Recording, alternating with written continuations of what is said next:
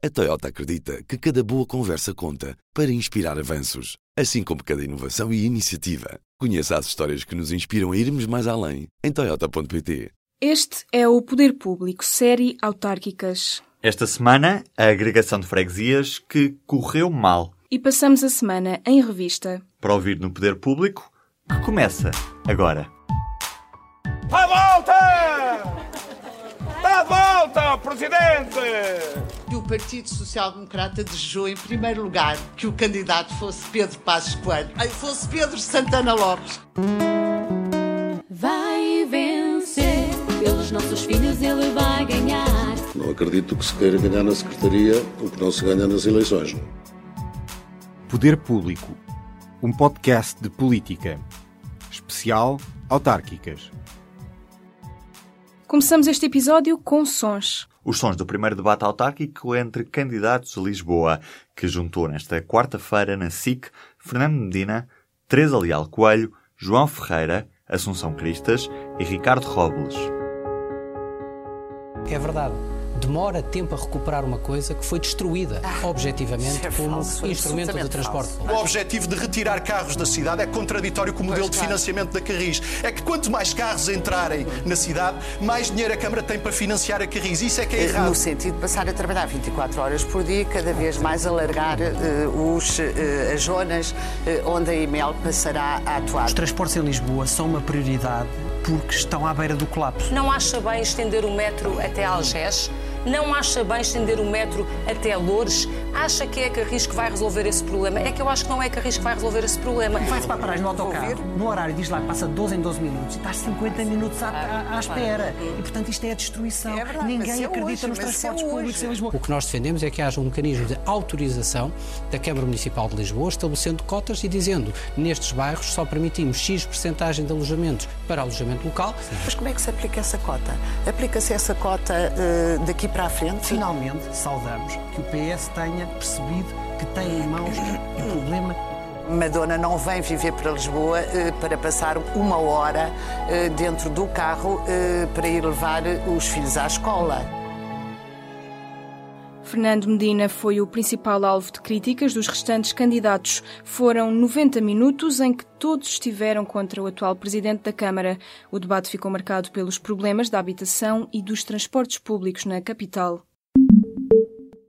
Esta semana, o Tribunal de Vila Real validou as listas independentes apoiadas pelo PS a três freguesias do Conselho, depois de, numa primeira decisão, o Tribunal ter rejeitado estas candidaturas. Em causa estava o facto de o Tribunal não ter conseguido comprovar que as listas dos candidatos tenham sido mostradas a quando da recolha de assinaturas. Também o Tribunal Constitucional aceitou a candidatura independente na Amadora. A candidatura do MIPA tinha sido rejeitada porque o Tribunal considerou que as listas de candidatos não estavam presentes em todas as folhas onde foram recolhidas assinaturas. Já o presidente da Câmara de Orem não vai poder mesmo recandidatar-se. Em causa está o facto de Paulo Fonseca se encontrar insolvente. Assim, a número 2 da lista do PS passa a cabeça de lista. Cília Seixo passa a ser a candidata socialista à Câmara de Orem. Ao Jornal Público, o candidato do PS à Câmara do Porto diz que Rui Moreira se revela inseguro e incapaz de confiar na sua equipa. Pizarro diz-se otimista quanto ao sucesso da candidatura ao Porto, mas para já, a última sondagem da Eurosondagem dá apenas 22,5% para o socialista contra os 46,9% de Rui Moreira. Na semana passada demos a agenda de alguns partidos neste período pré-eleições. Esta semana falamos da CDU. A coligação que junta o Partido Comunista e os Verdes vai estar maioritariamente abaixo do Mondego. É nos distritos onde tem mais câmaras que a CDU se foca. Setúbal, Santarém, Lisboa e Beja vão concentrar grande parte das ações da campanha. Clássicos são já os tradicionais comícios e visitas a festas populares. Nesta campanha, a CDU pretende debater temas como a reposição das freguesias, a defesa da água pública, o direito à habitação, os transportes públicos e a mobilidade, os serviços públicos, as assimetrias e a coesão territorial. Loures volta a ser palco de polémica. Desta vez foi a socialista Sónia Paixão que disse ao Observador que André Ventura dava um bom vereador, mas não presidente de Câmara, não afastando uma eventual coligação com o candidato. A resposta foi inesperada, até porque já antes António Costa tinha dito que um candidato racista não desonra só uma candidatura em Loures. Sónia Paixão demorou pouco tempo a corrigir as palavras e no Facebook disse em caso algum admitir fazer coligação com o PSD e muito menos com André Ventura. Estou sim? Estou sim, estou a falar com César Carvalho. Sim, sim. Este é o presidente da Junta da União de Freguesias de Casegas e Orondo, no Conselho da Covilhã. Poucos meses antes das eleições autárquicas de 2013, as populações rurais de Casegas e Orondo receberam a notícia de que as freguesias a que pertenciam iam acabar e passariam a estar agregadas. Nós, aqui da freguesia, só tivemos conhecimento efetivamente, depois de terem publicado um livro branco sobre a reforma administrativa, eh, em que, efetivamente, tivemos conhecimento de que algo estava a passar e de que uma das propostas que havia era de agregar Casegas ao Orondo. Desde esse momento, que, efetivamente, a comunidade se mobilizou para impedir uh, que isso assim acontecesse. Casegas tinha pouco mais de 400 habitantes. Orondo estava a poucas pessoas de chegar a esse número. Só que as duas freguesias sempre quiseram estar separadas. Não olhos que uma freguesia como a nossa, que tem uma história bastante antiga, e nós nunca vimos com os olhos realmente perder independência e autonomia. Agora, fomos nós que nos apercebemos que quer os autárquicos de freguesia da altura, quer de Câmara Municipal, eh, nada fizeram para que isso não acontecesse. O autarca é de Casegas, candidatou-se para o primeiro mandato em 2012 com o movimento Casegas Pontes para o Futuro.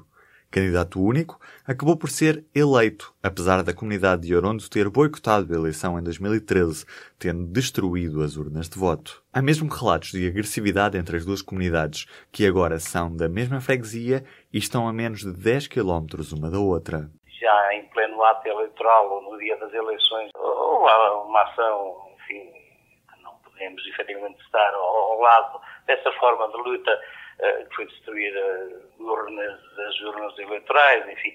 Houve sempre alguma agressividade em relação, portanto, quer a nós que aceitamos uh, legitimamente apresentarmos ao eleitorado, mas houve efetivamente atitudes que não entendo, foi, uh, portanto, da parte da outra comunidade do Orondo. Nas últimas eleições, a lista não tinha pessoas de Orondo. Agora, César Caraveiro volta a candidatar-se sem adversário e com o movimento repor a autonomia. E até conseguiu ter duas pessoas de Orondo nas listas. Ser candidato único acabou por ser uma surpresa, até porque havia a ideia de que Orondo ia ter uma lista para apresentar. Há algo fundamental que também nos alterou. Uh, nós continuamos apostados em, na luta pela reposição da autonomia e de Orondo. E aqui uh, talvez importa deixar claro uh, que a agregação forçada, eh, nada positivo trouxe para estas duas populações. Foram quatro anos difíceis e ainda não há fim à vista.